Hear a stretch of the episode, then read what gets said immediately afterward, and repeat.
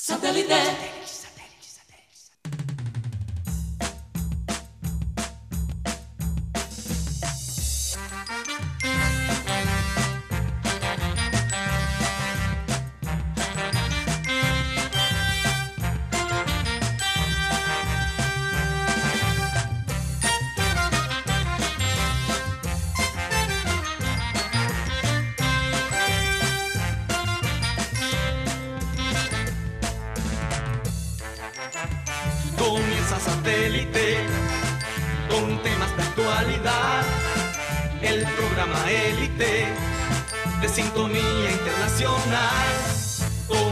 Satélite. Al aire está satélite. ¡Satélite!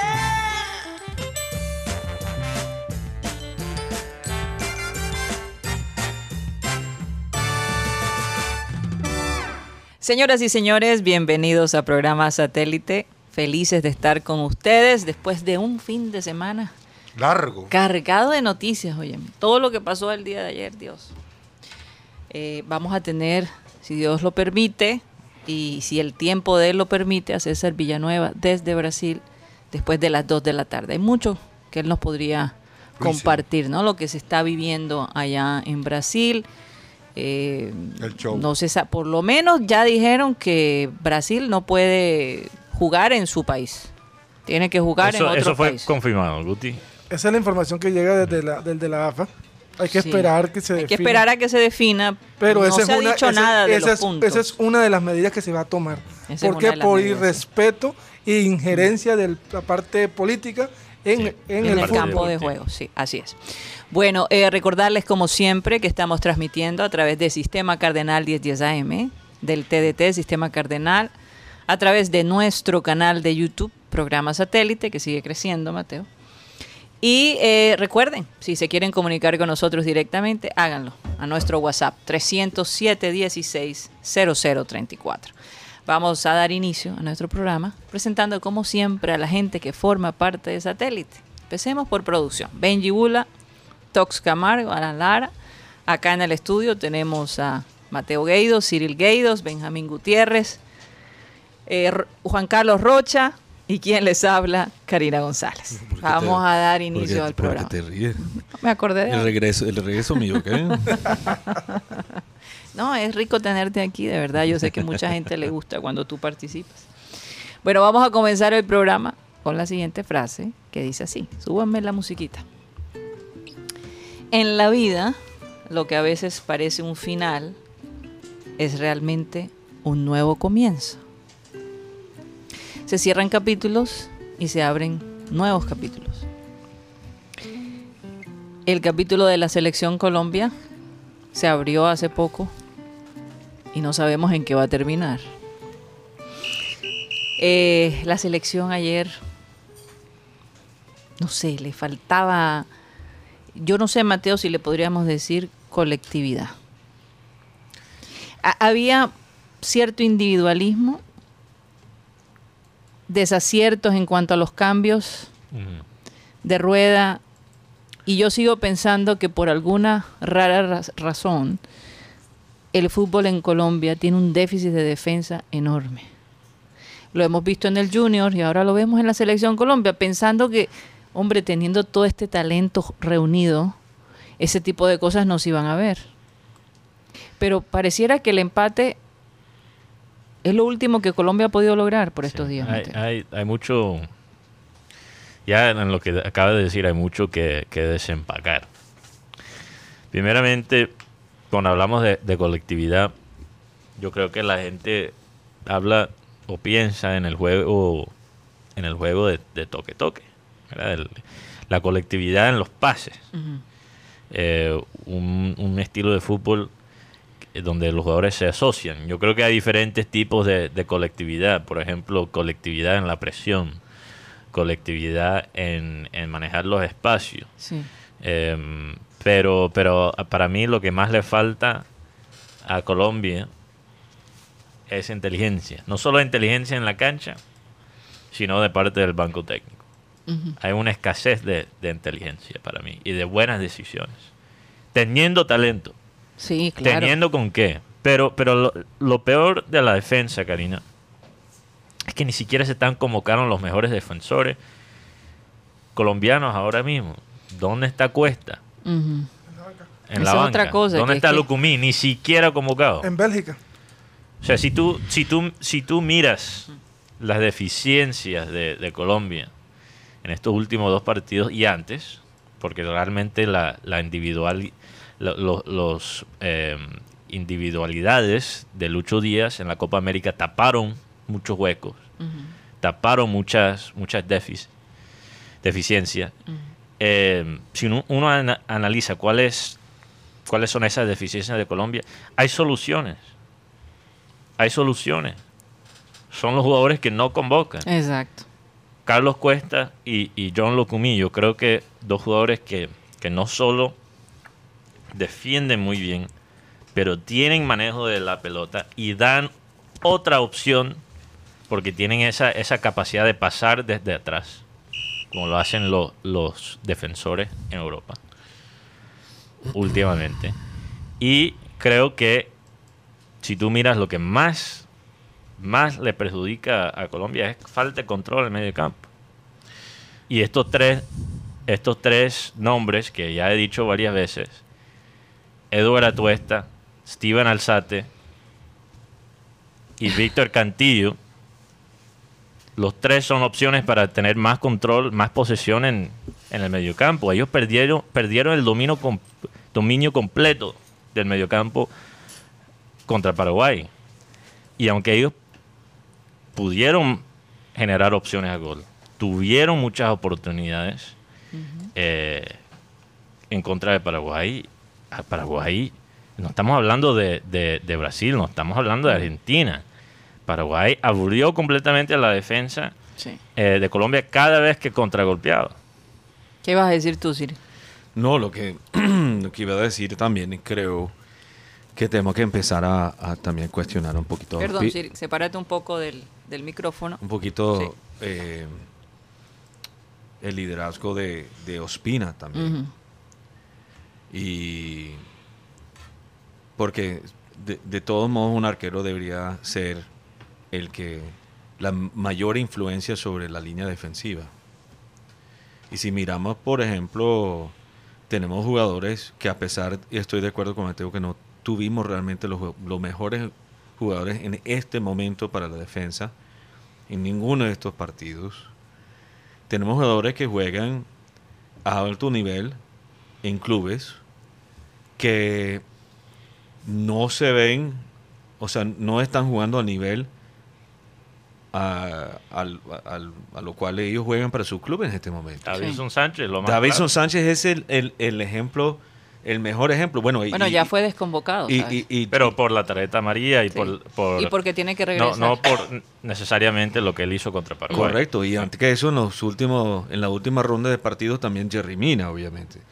Entonces, y vimos a Ospina tener un lapso ahí, un momento a- a- ayer en el partido también, la manera que salió. ¿Quién?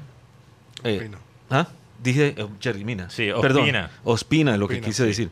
Vimos a Ospina salir del arco en un momento donde, donde perdió un poquito mental, o sea, su, Su concentración. concentración mental Su cordura.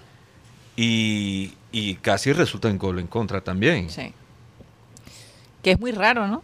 Hacía rato que Ospina no le pasaba algo Sí, así. alguien, alguien me preguntó, un saludo a Tony Avendaño, que estaba hablando con él anoche. ¿Por qué? ¿Qué? Explícame esto. Él, él me preguntó, tú, Mateo, como ves tanto el fútbol inglés, explícame lo de Davinson Sánchez.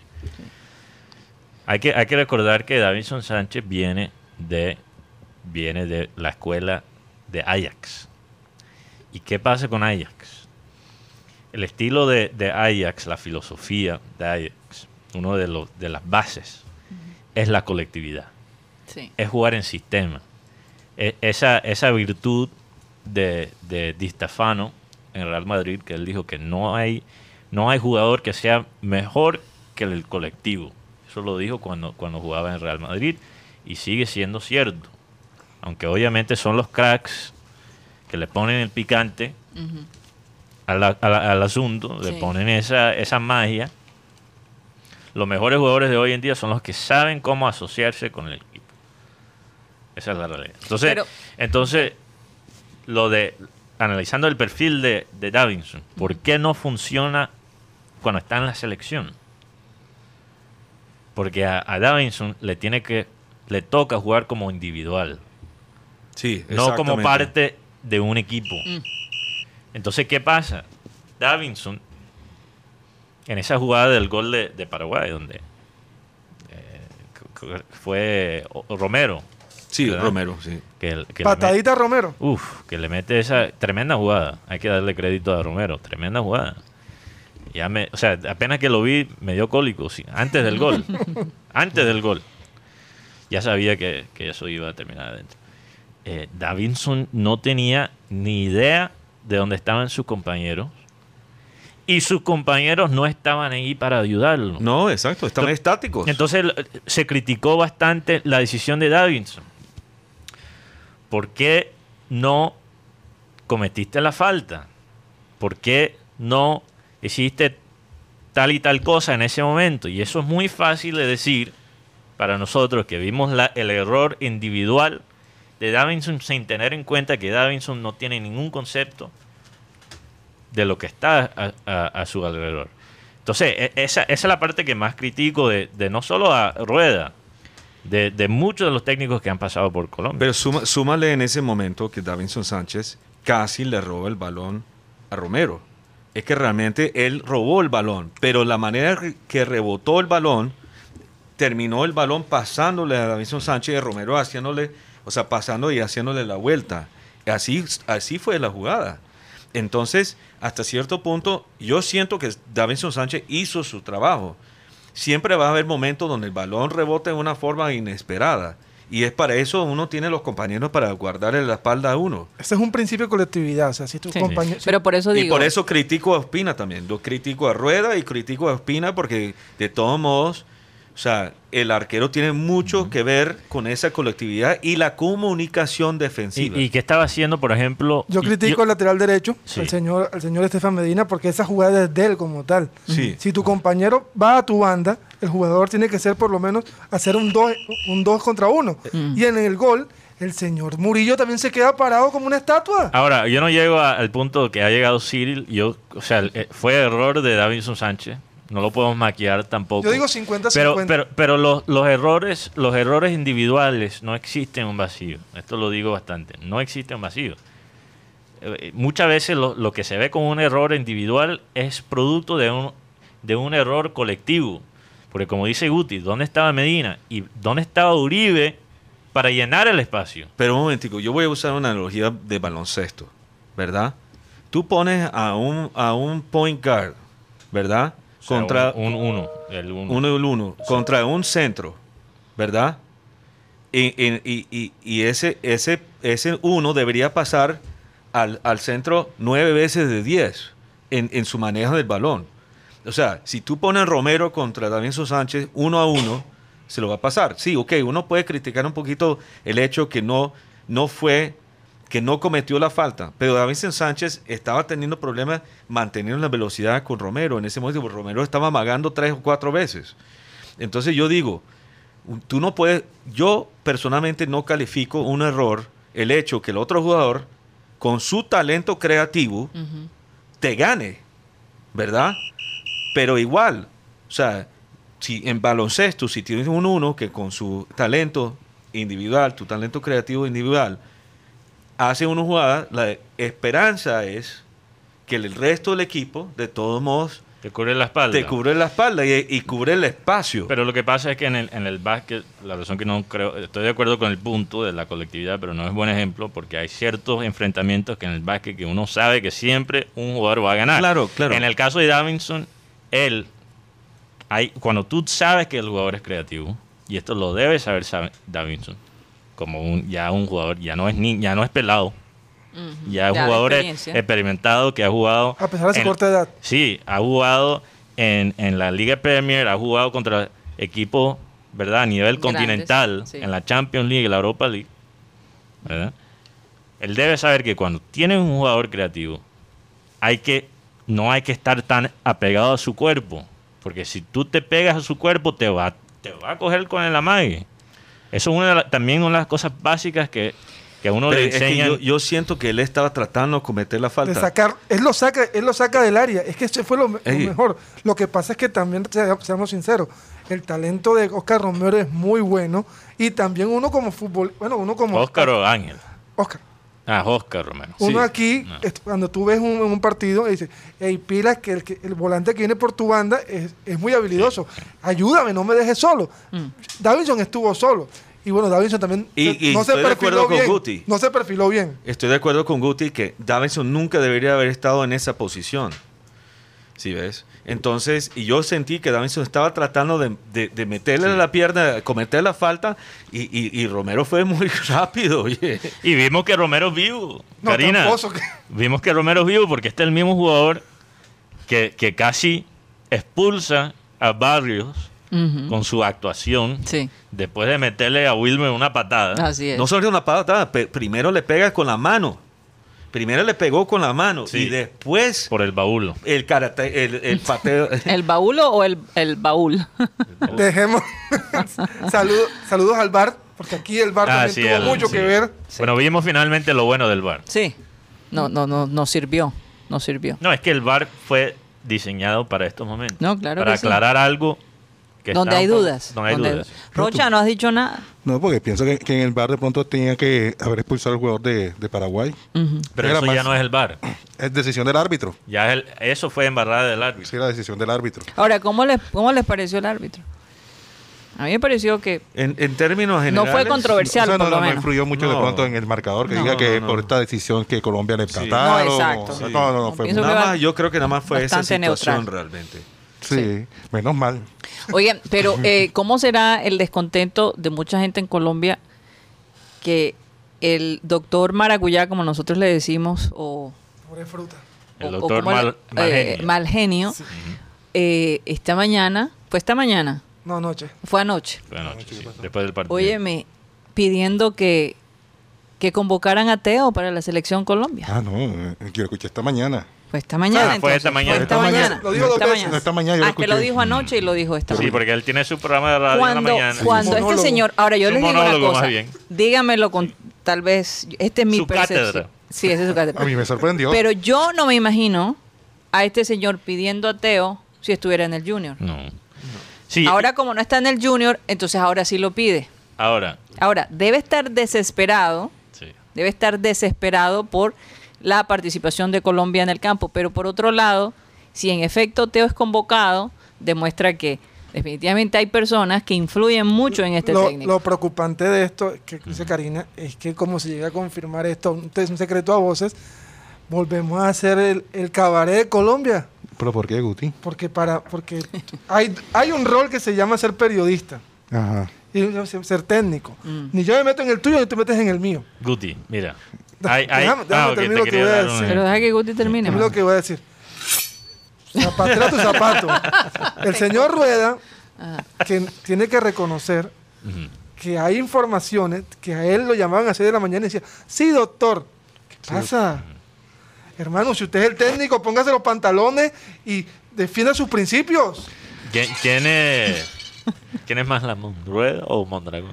¿Quién le dice ma- sí No, más a- yo Ah, yo creo que hay un empate, Mondragón apoyó el- la sugerencia de. Claro. empate técnico. Yo he escuchado a Mondragón decir, sí, sí, sí. Sí, señor, como usted No, diga. pero- Sí, sí, sí, no sé cuántas veces. oye. No, pero es indiscutible el momento Usted de Teo. Ah. Por lo menos, uno ya que no ve a Teo en el Junior, lo ve en el Cali, ahora veo que hay más protagonismo de Teo de parte de la prensa del interior. Ah. Total, pero porque O sea, se desligó del Junior. Mira. Exacto. Ah, Mira, sí, claro que sí. lo, lo de, lo de Carlos Antonio Vélez. ay, perdón, dije su nombre. Ay, Dios mío. Está Eh, prohibido aquí. se- El que no Me- debe ser nombrado. Sentí Sí. algo así, un ambiente amargo, no sé. Eh, él tiene toda la razón. Yo creo que Teo es una buena opción. Porque si pueden convocar a Falcao, pueden Pues sí. convocar, Ah, convocar pues a Teo. sí. Y yo creo que el equipo necesita más un jugador. La pregunta es si el Cali quiere que te Pero espera, cariño, porque yo creo que él tiene toda la razón. Pero es como un reloj. Hasta los relojes. Los relojes. ay, Relojes. los relojes. Los relojes que no funcionan. Dicen la hora bien dos veces al día. Entonces, ¿cuál es la razón por él tener la razón? Yo creo que es por la misma razón que un reloj que, que no funciona. O sea, la- la no, tira cambiada. No, no son por, no son por razones, yo creo que honestas. Eso, eso es lo que más me preocupa. Entonces, como dice Karina, si ahora vemos a Teo convocado la próxima ronda, para los próximos tres partidos, ya sabemos que esto, o sea, no, no queda ningún, ninguna duda. Oye, yo, yo creo que te debe estar diciendo. Lo mejor que me pudo haber pasado es haberme ido del Junior. Y sobre todo por lo Se que viene. reinventó al final de su carrera porque no solo está siendo protagonista en el Deportivo Cali, pero ahora su nombre está sonando para Colombia. Cuando estaba en el Junior eso no pasaba y lo único que hacían era darle Cuando realmente él estaba jugando mejor que está jugando ahora mismo. así A- es, Aunque darle, darle cuchillazo. Tiene más protagonismo. Que pasa es que se ve Sí. más porque como donde hay tanto talento como el Sí. Junior tenía, pues tiene un equipo muy talentoso, no se veía tanto, o sea, ya uno del nivel- pero en cambio en el Cali tú ves con el Qué respeto de los jugadores, pero hay muchos jugadores que la verdad no sepa jugar profesionalmente. Michael Ortega. Ángelo No, no, no, no, Angelo Rodríguez, si va a trompar por Teo, ¿viste? ¿Sabías? Sí, sí, sí. Sí, había eso. No, y el próximo, la próxima fecha eliminatoria, Colombia tiene dos partidos seguidos aquí en Barranquilla. Sí. Abre, en- abre en Montevideo con Uruguay, Uy, después viene aquí Brasil y cierra Ecuador acá lo- en Barranquilla. Lo que rechazo de Rocha, lo que rechazo es esa actitud tan mediocre de estar contentos con esos dos empates. no, Porque lo- hubiese lo- sido más ganancia de que Colombia hubiese perdido uno, uno y eh, ganado uno. totalmente. Ya. Y, Y- hubiese- y- y no- y Colombia es. se mantuviera en el mismo quinto Porque nada lugar. más ganó dos puntos, Y, ¿no? y cuántas veces vamos a Y se le ver, dieron los resultados. cuántas veces, Todos. cuántas veces vamos a ver a, a los técnicos colombianos asustados, Por favor. sin la, sin la capacidad de tomar un solo riesgo. Tú sabes lo que es ver el equipo que ne- necesitaba encontrar un gol y ver entrar a Alex Mejía y Gustavo Cuella. Alex Mejía, Oye. Alex Mejía, Minuto ¿el, 71. el jugador o el jugador. E- Eso es lo que eh, yo creo que entre entre esos dos manes no hay ni un solo pase Lo, a- hacia el ataque. Lo que yo vi de Mejía fue una, una falta. Alex es lo Mejía- que me acuerdo, una falta que le hizo a un jugador de Paraguay en la última jugada. Y- y- Mejía y Cuellar solo saben cómo pasar hacia atrás y, y a los lados. Bueno, Pero Cuellar- ustedes Cuellar- creen Cuellar que si la pa'lante. selección sigue así, van a salir de rueda.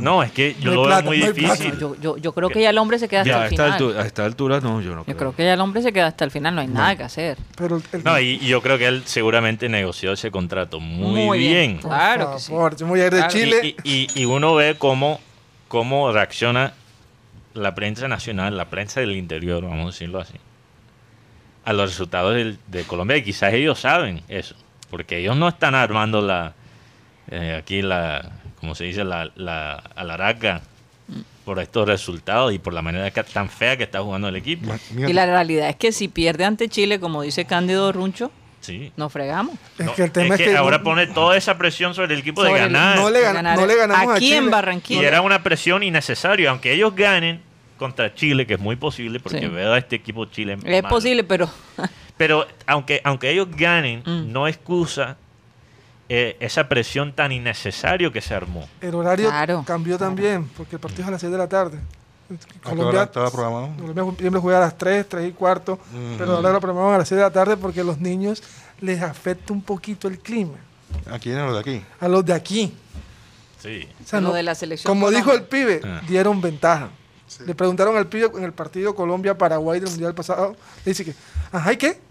¿Se van a morir por un poquito de calor? Eh, Tercera No, es, que, es que, es que, mira. Y, y la yo- realidad es que no está haciendo tanto calor aquí en Barranquilla. Claro, que cuando tú estás corriendo, la humedad Y serie de el- factores. Pero veo algo, veo algo que está ocurriendo, Karina, en las redes sociales, en la prensa, que ahora estamos empezando a romantizar a, a Peckerman. Porque en comparación, Peckerman, ¿verdad? hay, hay una persona que dijo, éramos felices y no nos Eh, habíamos no, dado cuenta. Exactamente, nos pasó con aquí en Junior también. No, no disfrutamos. Nos pasó también con la pandemia. Sí, bueno. Éramos felices y no Eso sabíamos. es verdad. Pero, pero lo de Peckerman es interesante. Obviamente hay cosas, muchas cosas que se pudieron criticar de la era Peckerman. Pero cuando el equipo necesitaba ganar, él no se ponía a inventar tanto, por lo menos tanto como Rueda La, la segunda con la era, banca. Yo digo que la segunda era donde inventó más, porque en la primera era siempre fue un equipo que jugó pero, muy bien. Pero él, él se ganó el lujo de poder inventar. Claro, él se- Porque él mostró el técnico que era, nos Y yo llevó... te digo, ir, Mateo, ir a Chile y ganarle 3 sería a muy 1. triste que nos elimináramos, que nos eliminaran teniendo a los jugadores que tenemos. Y que no han No, sido pero- convocados. Pero, pero hay, hay gente que dice, no, es que esto es, esto es no el que el que lo que me dijo también Tony Avendaño, porque So- perdón so- Tony que te voy a echar aquí al agua, al aire, pero pero decir no es no es el que mejor juega, es el que eh, obtiene los resultados. Pero perdóname, de, de- de- eran de todos los partidos que nos toca como visitante eran dos de los más ganables y ahora el de y Chile empatamos. con presión. Y los chilenos no, no se pueden confiar con y, los chilenos. y- y yo no quiero estar, yo no me quiero quedar como contento con conseguir el quinto puesto. porque Eh, igual es repechaje. Tú no sabes lo que te espera. Te puede salir Nueva Zelanda, entonces bien, o te puede salir un equipo europeo, Fuerte. ¿Verdad? O- no, no, solo es Asia. Solo es, no, solo es Oceanía. Ah, Oceanía. Ah, porque si fuera Asia, podría ser un Japón o un Australia, pero no, Ah. es Oceanía. Ah, Pero Co- entonces- Colombia. Entonces solo es Oceanía. sí, claro. El repechaje, sí. Sí, Colombia sí. Este, Ah, Sudam- sí. Colombia Bueno, todavía. Yo prefiero no correr ese riesgo de tener que jugar repechaje. tiene un problema Porque Colombia. cualquier cosa puede pasar en el fútbol. Sí. Aunque sea Oiga, Nueva Zelanda. Vamos a, a irnos a comerciales antes. Pero una cosa Sí. más, Karina, perdón. Sí. Hay gente, sí hay gente amargada en esta vida. Oh, sí, no. es- eso no hay ninguna duda. Eh, obviamente, el, el- el- ayer, fue ayer, el aniversario del 5 a 0 contra Argentina. Y la gente diciendo, no, ¿por qué vamos a celebrar y recordar eso si Colombia no es nada en el fútbol? Oye, hay- pareciera que hay gente que quisiera que la gente estuviera amargado todos los días porque Colombia nunca ha ganado un mundial. ¿Por qué no podemos celebrar? Pero por favor, de todos modos, Estados Unidos que tiene tanto dinero Sí. y que tiene tanto entrenamiento, no ha podido ganar un mundial. No, entonces- no, pero no, no, no digo eso. No, no estoy hablando de eso, Karina. Estoy hablando del, del simple hecho de recordar ese momento histórico. Y la gente se pone feliz recordando Y otros a decir y ¿para qué otros a bajarles la caña. Eso siempre va a haber. Aunque yo sí tengo una pregunta para, para nuestras encuestas. eh, producción, vamos a montarlo en Twitter. ¿Qué se recuerda con más felicidad en Colombia? ¿El 5 a 0 contra Argentina o la, o la Copa América? Que ganamos. El 5 a 0. El 5 a El 0. 5 a 0 fue inolvidable. ahí. Para mí De pronto ¿Qué- para nuestra generación. ¿Qué es más importante? No, es que realmente solo eh, eso, eh, la Copa Am- América solo pasó unos años después del 5 a 0. Es la misma generación. es la misma generación. Eh, Sí, es verdad, bueno, era la parte final. Era, era Ocho como- años. Sí, Ocho, ocho, años después. Ponlo ahí en la El- encuesta. el- el- yo creo, contestando, digamos, como si fuera una persona contestando la encuesta, yo diría el 5 a 0, porque ese 5 a 0, como Sí. fue allá, y era un fresquito, un fresco, bueno, un fre- fresquito nada, un fresco. Una brisa. Una, No, y una tormenta fresca. Y la selección se vio grande Y se frente vio- a esa selección. Sí. La, la, la, par- la cosa es que ese mismo momento tenía también su doble cara porque sentimos, especialmente aquí en la costa, que el mismo equipo que ganó ese 5 a 0 no fue el equipo que jugó en el Mundial. Totalmente de acuerdo. Sí, ves. sí. Y entonces eso, eso también es, digamos, el contraste que hubo en el dolor. Pero ese 5 a 0 de Tomo puso ya a Colombia un poco más en el mapa. Eh, sí nos elevó. Yo te digo una cosa, en Estados Unidos todavía se acuerdan de habernos ganado en el Mundial ese. Claro que todavía sí. se acuerdan de eso. Claro. ¿Cómo no? Sí, bueno, tanto. vamos, va- vamos a un corte comercial y ya regresamos.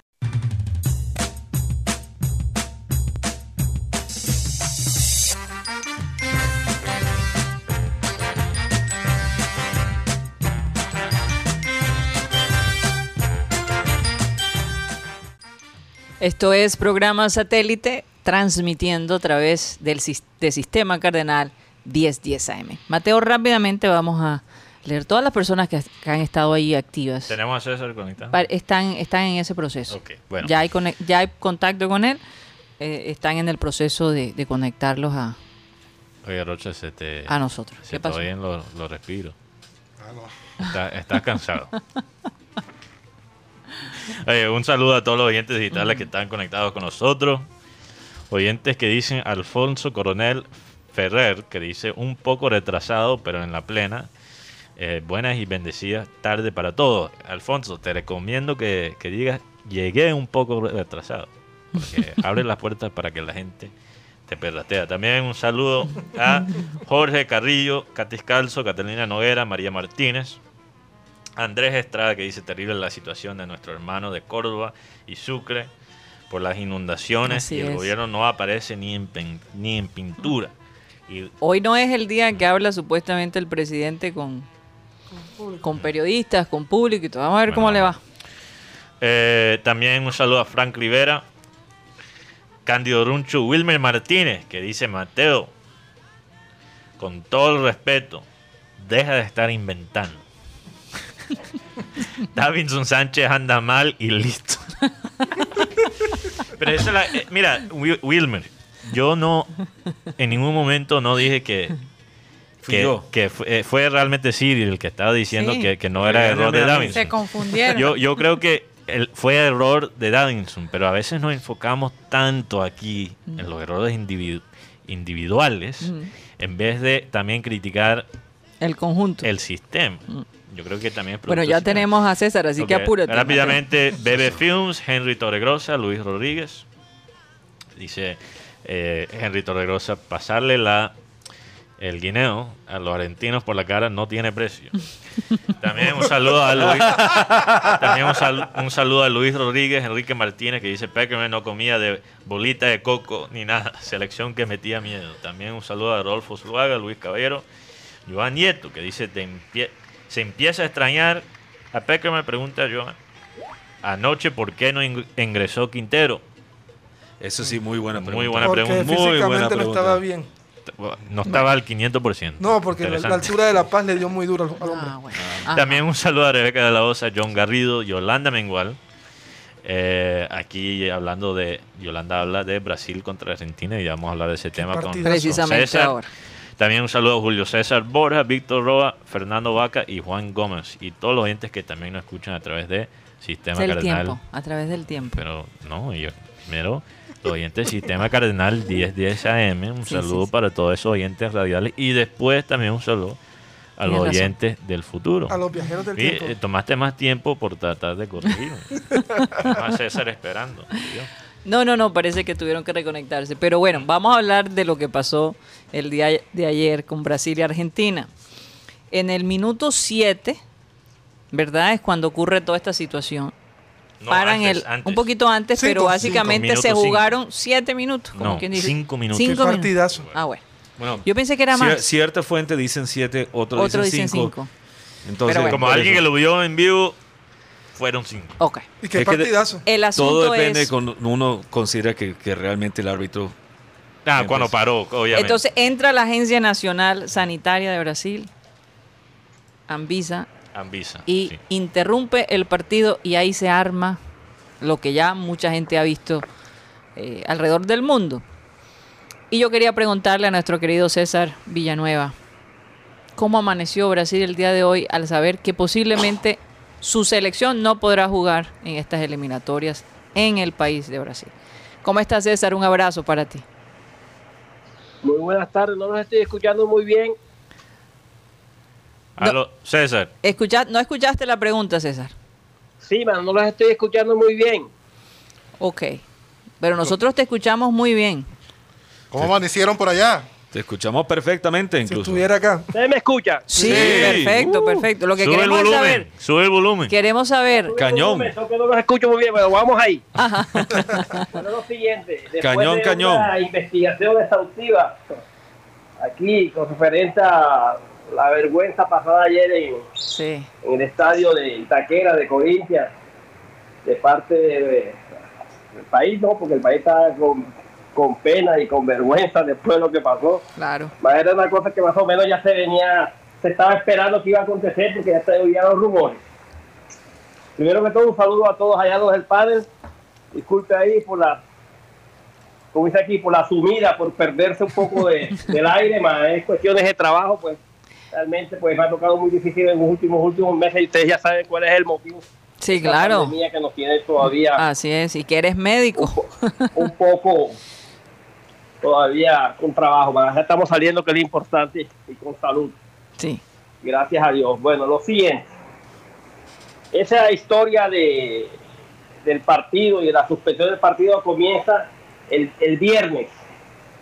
el viernes eh, la Envisa, que es el, el, el- el- la parte del gobierno que se Agencia encarga de la Nacional. vigilancia la agencia- sanitaria. sí, Agencia Nacional Sanitaria de Brasil. Exacto, de la vigilancia sanitaria recibe una información de que hay un rumor, ellos lo reciben como un rumor, de que hay cuatro jugadores de Brasil, de Argentina, que falsificaron documentos para ingresar a Brasil, puesto que yo estaba en Inglaterra. Mm, Y que esos documentos no fueron prenchidos, no fueron, no los hicieron los, los, los jugadores brasileños, los argentinos, sino una persona de la Asociación de Fútbol eh, Argentino llamado Fernando Ariel Batista.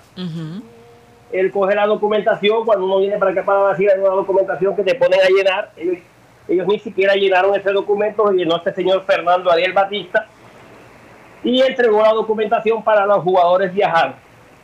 Ok. Ya cuando los jugadores ya venían para acá, ya Anvisa sabía que esos jugadores ya estaban ilegales y que tenían que tomar algún tipo de providencia. Ellos llegan aquí, hacen la investigación y confirman esta información de que realmente la información es falsa. Y empieza la investigación, Anvisa avisa a las autoridades sanitarias a las cuales ellos tienen que reportarse y a la CBS, puesto que ellos consideraron que esos jugadores no podían eh, jugar ni podían salir del hotel, tenían que hacer la cuarentena de los 14 días dentro del hotel. Ahí Anvisa hace una reunión con la CBS a las 10 de la mañana del sábado y les informa, oh, estos jugadores no pueden salir del hotel y tienen que hacer la cuarentena la CBS a las 17 horas, a las 5 de la tarde de este mismo día. ¿Por qué? Porque ¿cuál era la, preocupación de los argentinos? Ellos iban a entrenar a las 18 horas, a las 6 de la tarde. Entonces, los jugadores no podían ni entrenar ni jugar, puesto que estaban prácticamente avisados de que eso estaba aconteciendo. Ellos hacen la reunión a las 5 de la tarde la CBF, la Comebol y dirigentes de la AFA, y son informados que esos jugadores no pueden eh, salir del hotel ni, ni ir para el entrenamiento y que la única forma de hacer es hacer un pedido eh, eh, extensivo hacia el Ministerio de Salud y que el Ministerio de Salud se responsabilice y autorice la jugada, eh, que estos jugadores podían jugar. Esa es la posición de la Anvisa. ¿Qué aconteció ahí? Ese pedido no fue, no fue hecho, no lo hicieron. Ellos lo, siguieron la información y procedieron a hacer que los jugadores fueran a entrenar y después posteriormente fueran para el partido. ¿Dónde está el misterio? ¿Quién fue el que autorizó? Si no fue el Ministerio de Salud, si ellos no hicieron el pedido extensivo para que fueran, esos jugadores pudieran jugar. Entonces ahí es donde está el perdido, donde está el perdido, en la última parte de esta, que nadie sabe quién autorizó, nadie sabe cómo esos jugadores fueron, salieron del hotel sin autorización ninguna. ¿Por qué? Porque la Anvisa no había autorizado. Esa es la pregunta que Eso tengo, César. Eso tiene un trasfondo político, puesto que Claro. eh, ¿sabes? nuestro presidente brasileño, Jair Bolsonaro, creo que tiene que ver alguna cosa con esa situación ahí. ¿Por qué? Porque eh, la situación política de Brasil aquí, mañana es feriado aquí, mañana es el 7 de septiembre, es la independencia de Brasil. Y lo ha de- él lo ha declarado como una nueva independencia. Ya mañana hay manifestaciones aquí. Supuestamente va a dar golpe de Estado. Él quería mostrar que sí, que en Brasil se cumplen las cosas y el poder está ahí. Sí. Entonces, no solo la cuestión de tipo deportiva, también hay un trasfondo político en toda esta situación asociado que el señor Jair Bolsonaro es el enemigo público número uno de la eh, cadena de televisión Globo, que es la que tiene los derechos de los partidos de las eliminatorias. Claro. Les mandó un mensaje. Les mandó un Dañaron la mensaje. fiesta del- de la sintonía, ¿no? Del Claro. partido. Y yo creo que en gran parte lo consiguió. Básicamente esa es la situación acá en Brasil. Entonces, vamos a esperar qué va a acontecer con todo esto. Parece que Brasil lo van a suspender porque hubo mediación de cuestiones políticas dentro del campo. Más el perdido está ahí en la parte esa, la última, que ellos se fueron sin autorización y nadie sabe quién autorizó si no fue el Ministerio de Salud de Brasil. Claro que ahí había, habría que decir, no solo eh, los argentinos también tuvieron culpa Sí. en esto. Yo- ¿no? yo creo que de se puede- entregar una información Claro. eh, que no, no era cierta. Dieron la papaya para que esto sucediera. Y bueno, la pregunta que uno se hace es, ¿quién gana los puntos ahí? ¿Cero, cero o, o- o mitad? ¿O qué, va a pasar? Es decisión de la FIFA. Se Es decisión de la FIFA. Eh, Sí. El Conmebol, la Conmebol, perdón, eh, se lavó las manos y dijo, y dijo que como estos son eliminatorias para el Mundial, la decisión es De la FIFA. de la pero FIFA. pero ah, eh, no es lavarse las manos, es que tiene que ser FIFA, porque FIFA concede realmente estas eliminatorias a Comebol, pero son, es una concesión Una concesión, sí. para el Mundial.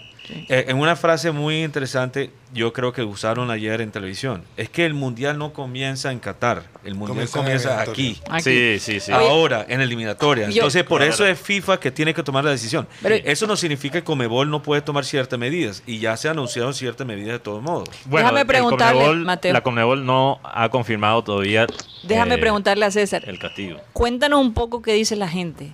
Eh, ¿Cómo se han expresado? ¿Hay mucha molestia allá en Brasil? Aló, querida, no te escuché. Que cómo, eh, cuéntanos un poco cómo se siente la gente en Brasil. ¿Están molestos? ¿Tú ves molestia a los medios de comunicación? Es decir, ¿a quién culpan de todo esto? No, lo que pasa es que la situación, la, situación de Brasil es, es una cuestión bien dividida. ¿no? Ellos, ellos, ellos, están cogiendo, no lo están cogiendo por la parte de, de- de- mucha gente con vergüenza, pues que es una vergüenza internacional. Sí. mucha gente también apoyando que tenía que ser así porque es que ellos se van mucho para la parte política. Es que realmente aquí el, el país está dividido entre Lula, que volvió a, a a ser candidato a la presidencia, y Jair Bolsonaro. Son dos extremos totalmente radicales en sus posiciones. Entonces, inclusive la, mañana, para tener una idea, eh, hay dos manifestaciones con distancia aproximadamente de, de- de dos kilómetros. Mañana no se sabe ni qué va a acontecer porque puede virar una guerra civil porque el odio que se tiene y, Sí, y la situación política aquí en. Brasil ya se pasó de los límites. Es una cuestión muy, muy... Es muy difícil inclusive la gente hablar en la calle de, de política porque uno no sabe ni de qué lado está uno, de qué lado está el otro. es bien complicado. Entonces realmente así, eh, la, la- situación es di- dividida. Pues personal que, que entiende más de la situación, que es más consciente, sabe que fue una situación que se pasó de los límites Sí. que realmente llegar a un extremo, un país como Brasil, eh, es muy difícil. Todavía el país del fútbol pasó una cosa vergonzosa como la que pasó aquí. Sí, total. Es bien difícil. Ellos no están viendo, est- estimando consecuencias ¿no? en este momento. Sí. César, ¿me, me- me escuchas? ¿Me estás escuchando? César, ¿nos escuchas? Ahora los escucho. Ok. Ok, ahora sí. Tú tienes una pregunta también, Rocha. No, sino que se habla de falsificación de documentos, que, lo- que los argentinos fueron deportados. Y el tema es que si hubiese sido, no en Brasil, sino en otro escenario, hubiese. Ya se habría tomado una decisión de parte de la Conmebol de la Sí, FIFA. total. ¿no? No Es que el caso es que como son dos selecciones de aquí, Tan que-. Pechiche. Dos grandes. dos grandes, que Argentina y Sí. Brasil. Sí, claro. yo te Pero, pero, pero... No, y si va a haber multa para esos jugadores que entregaron, o, o No, no, para no. la selección. Hay, hay, hay castigos. Lo único que se ha anunciado es que hay castigos para los, los, los Celso y, y Romero. Buen día. Eh, no, los dos de Tottenham. Eh, los Chelsea y, y Cuti. Ah, ok. Y Guti, porque ellos parece que, que, que viajaron sin el permiso realmente del club. Entonces, hasta ahora son los únicos jugadores que van a ser van- sancionados. Yo, yo no estoy de acuerdo con, con Rocha porque yo creo que vale la pena pensar muy bien cuál va a ser la, la respuesta porque es una situación complicada. Yo creo que estamos tratando... no, y que tiene que ser ejemplo para todos. Pero lo que estoy tratando de decir es que cuando tú ves el debate que se ha armado eh, sobre esta situación, de un lado tienes la gente que no, es que esos argentinos que se creen que, que pueden romper las reglas, ¿verdad? Y, y es, y es verdad, podemos criticar la falta de, de profesionalismo, de manejo. Profesionalismo Sí. de parte de los jugadores argentinos, pero también podemos entender, como ha dicho César, que esto es un resultado de una serie de, de intereses políticos y económicos que se están manejando en Brasil. Sí. Y me parece, Y ahora quedó expuesto a- ante el mundo. me parece Todavía insólito, ¿verdad? Ahora, Brasil echarle Anvisa a los jugadores de, de Argentina en pleno partido, después de ellos organizar una Copa América en, en pleno pico de la pandemia. Pero yo O sea, creo- no- yo- esto no tiene que ver con la sanidad. Yo, yo, mira, Y creo que las dos cosas pueden ser ciertas. una, de las, 50-50. una, una de las cosas más peligrosas para, para el bien del deporte a largo plazo es cuando se cruzan los intereses políticos Sí, con el claro deporte. sí. Y es no solamente en Brasil, simplemente que en este momento es por Brasil, por un desquite con Inglaterra, quizás un poquito un desquite con Argentina, eh, por, por, por también buscar protagonismo, eh, por muchas cosas. Pero mira, hablamos, yo sé que ustedes hablaron el viernes lo- de lo de Ruggeri, y Ruggeri, una de las quejas también que metió en toda esa cátedra que él dio el otro día es que nos usaron para la política, no sé qué. O sea, y, y es verdad, y nosotros hablamos eso aquí en el Junior también. Como Junior también es... eh, eh, eh, hay un- vehículo. es un vehículo político también. claro.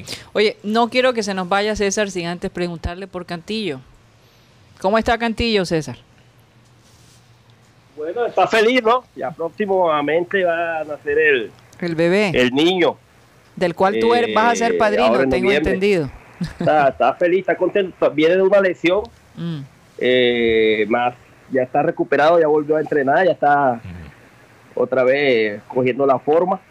Eh, la tiene un poco difícil, puesto que ahora llegaron tres jugadores de, de refuerzo de Corinthians muy buenos, que inclusive fueron seleccionados brasileños, William, eh, Juliano y Renato Augusto. Y Oye, son ¿y jugadores que juegan en la, en la- en la mitad de la cancha. Pa, Yo pienso que Víctor, ahora que se forme la, la, la forma física, va a volver a, a la titularidad. Y bueno, esperando a ver si tiene en algún momento la oportunidad de, de volver a la selección. Eso te iba a No preguntar si porque él... sea mi amigo y próximo compadre, sino porque pienso que un jugador como Víctor le hace falta a la selección Colombia. Realmente Sí. en estos dos partidos que, Sí. que, que, le- que yo ah, les vi a Colombia no tiene un jugador de ese porte, no tiene un jugador que tiene ese pase largo, ese pase milimétrico, Colombia no tiene eso.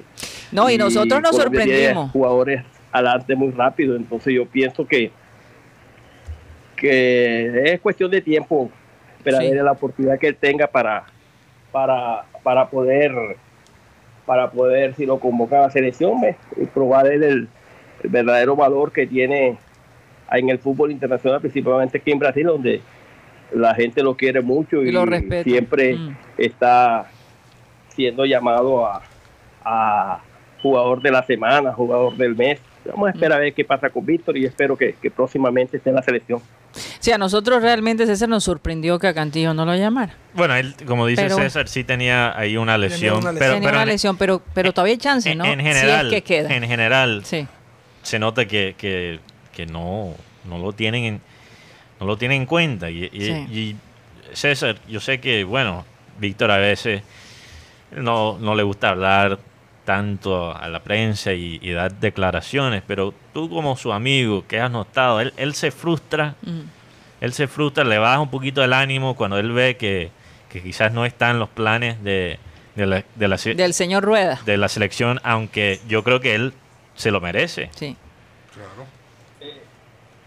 Con Víctor pasa una cosa bien, bien, bien, bien, bien. No, no, yo pienso que por un lado es bueno, por otro lado no, no, no, no es bueno. Eh, primero es difícil sacar una declaración porque no solo ustedes son los que me llaman para ver si yo consigo conseguir una entrevista con él. Que él no le gusta hablar mucho. Sí, sí. Y yo antes sé. no re- usted no se imagina cuánta cantidad de emisoras colombianas me llaman ahí porque sabe que soy la persona aquí en Brasil más próxima a él, ¿no? Sí. Sí. Referente a eso. Más él no le gusta dar muchas declaraciones, él es él es la de él. Y otra cosa, Víctor, él no ve televisión, él no escucha radio, él, el, el mundo de Víctor Cantillo es el mundo de él. Entonces, así, por un lado es bueno porque es, sí, él no se, no se envuelve mucho desde Sí, el punto bueno. de vista de, de la polémica, si lo llamaron o no lo llamaron. Lo poco que yo conversé con él, si lo habían llamado, me dijo, no, primo, la la oportunidad va a llegar. Él está súper tranquilo y súper confiante de eso. Él sabe que, que en cualquier momento él lo van a llamar, él sabe de eso. Entonces, esa parte así, él no se, ha, no se ha puesto triste ni se ha avalado. Él sigue trabajando en su, Claro. en su, en su club, Hombre, hace sus sí. entrenamientos normales y pues la vida y la felicidad de tener un nuevo hijo, yo creo que eso lo tiene con un nuevo ímpetu, eh, con su Sí, hijo, claro. eh, su ímpetu de, de, de llegar próximo a la selección. Yo pienso que es el sueño de todo jugador de fútbol, que su ¿Cuántos país, años ¿no? tiene Víctor? representar a, a su país bien representado. Entonces yo pienso Sí. que pronto, pronto lo tendremos a la selección. Solo es cuestión de Sí. el técnico ver un poco mejor las cosas y darle la oportunidad, ¿no? Sí, sí, sí. Y, y esa misma madurez y, y serenidad es lo que falta en Junior desde que se fue Víctor y es lo que falta en la selección. Por esa misma razón yo creo que él merece estar ahí. Bueno, envíale a, Sí. a Víctor Cantillo muchos saludos de parte de todos Sí. nosotros acá. Seguimos su, su carrera y de verdad le deseamos lo mejor como siempre. Un abrazo para ti, querido César. Gracias por contribuir. Sé lo difícil que es para ti comunicarte con nosotros, especialmente en esta hora. Pero gracias por el esfuerzo. De verdad te queremos mucho y te recordamos. Bueno, muchas gracias a ustedes allá y siempre los recuerdo mucho. Eh, siempre están en mis oraciones. Lo y, mismo. y bueno, espero que próximamente estemos en Colombia. Ya está pasando todo esto. Tengo un Ojalá. viajecito pendiente y muy pronto les daré la sorpresa y los voy a visitar. Oh, eso sería De increíble. todas maneras, que Dios los bendiga a todos ahí. Suerte y estamos en contacto. Así es. Un abrazo para ti, querido Un abrazo. Bueno, Eh, César Villanueva. Cambiando de tema drásticamente, Karina, porque yo Sí. sé que nos faltan unos cuantos Unos minutos, cuantos minutos, así en, Cardenal. Eh, antes de ir al, al Clean Clean Digital, le quiero mandar un mensaje a ciertos oyentes. Y esto no lo digo como un regaño. Ajá. Pero, ¿te acuerdas que hablamos del caso EPA Colombia hace poquito? Sí. Que inclusive a su papá lo, Sí, lo atracaron, le querían quitar los 100 millones que había sacado del banco. imagínate. No, no Y ella que debe 400. No, ya no sí, pagó. pero eso ya es otro los tema. pagó. Ya los pagó. eso Ah, ya los pagó. los Vendiendo pagó. queratina los pagó. Y recogiendo fondos porque mucha gente dona. Bueno, Wow. yo dije en ese momento que realmente EPA Colombia, aunque era muy lamentable lo que, lo que le estaba pasando, no merecía tanta atención como otras cosas que me, parece, que me parecen todavía mucho Más más, importante. grandes, más Ah. importantes. Eh, muchos de los oyentes no me cayeron encima, pero dijeron, no, se- yo creo que ellos se tragaron la mano y dijeron, no, yo apoyo a EPA Colombia. Apoyo a EPA Colombia. ¿Qué pasa ayer? Tú ya lo sabes, obviamente. Esto, esto es tendencia a nivel Claro. nacional. Global. Global. No global, por Dios. No, tampoco. Global EPA Redes. Colombia sale vendiendo queratinas con un cierto expresidente. Ahí está.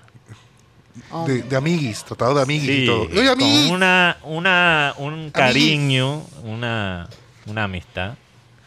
Ahí, imagínate, comercial de queratina. Entonces lo que yo quiero decir es que Para llegar a la juventud, me imagino. para la, seguramente, seguramente, para la gente que Estas realmente, personas no dan puntadas sin dedar. para la gente que realmente quieren ver un cambio en Colombia, porque yo creo que las intenciones de todos esos oyentes que se tragaron ese amague eran buenas. Para los que realmente quieren un cambio, enfócate más bien en los activistas que mueren todos los años en Colombia por apoyar las medidas ¿verdad? Para, para ayudar a esta situación climática que estamos viviendo a nivel global. No. Colombia es el país más peligroso para los activistas ambientales. ¿Y a quién has visto tú Y lo que sentarse con estos activistas y decir yo los apoyo? nadie, Nadie. muy pocos. Entonces lo que quiero decir es que el activismo influencer, el activismo TikTok o Instagram siempre te va a fallar en algún momento. No se quedan ahí con la fácil. Ahí lo dejo. Ella, ella, ella es estratégica porque nuevamente se pudo hablar a través de las redes de ella. Fue No, ahora todo el mundo conoce ese producto. Eh, y, y además, eh, Ahora es más famosa que antes. no, y hay que, y hay que abonarle a EPA Colombia de que se consiguió un buen sugar daddy. Ah, sí.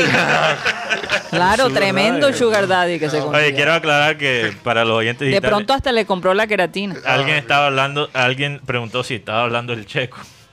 No, eso es César Villanueva, nuestro doctor, nuestro corresponsal en Brasil, no el checo. Que Yo- solo quería aclarar. Yo quería comentarte no creo algo que eso pase. rápidamente, Ajá. Karina, que para ahora el Clean Clean Digital tengo un tema interesante que es un reto matemático que fue resuelto quizás por una de las personas o la persona más inesperada Hmm. recientemente. Una- un, un- un reto matemático que viene desde Euclides, Imagínate. el matemático griego. Wow. de la antigüedad. Eso va a estar interesante. Bueno, se nos acabó el tiempo aquí en Sistema Cardenal. Gracias por haber estado con nosotros. Recuerden que esto continúa en, en nuestro canal de YouTube, ese- esa media hora que le llamamos el Clean Clean Digital. Recuerden, programa satélite. Eh, ahí estamos en YouTube. Muchísimas gracias eh, por haber estado con nosotros y bueno, mañana estaremos cargados con más noticias. Muchísimas gracias. Satellite.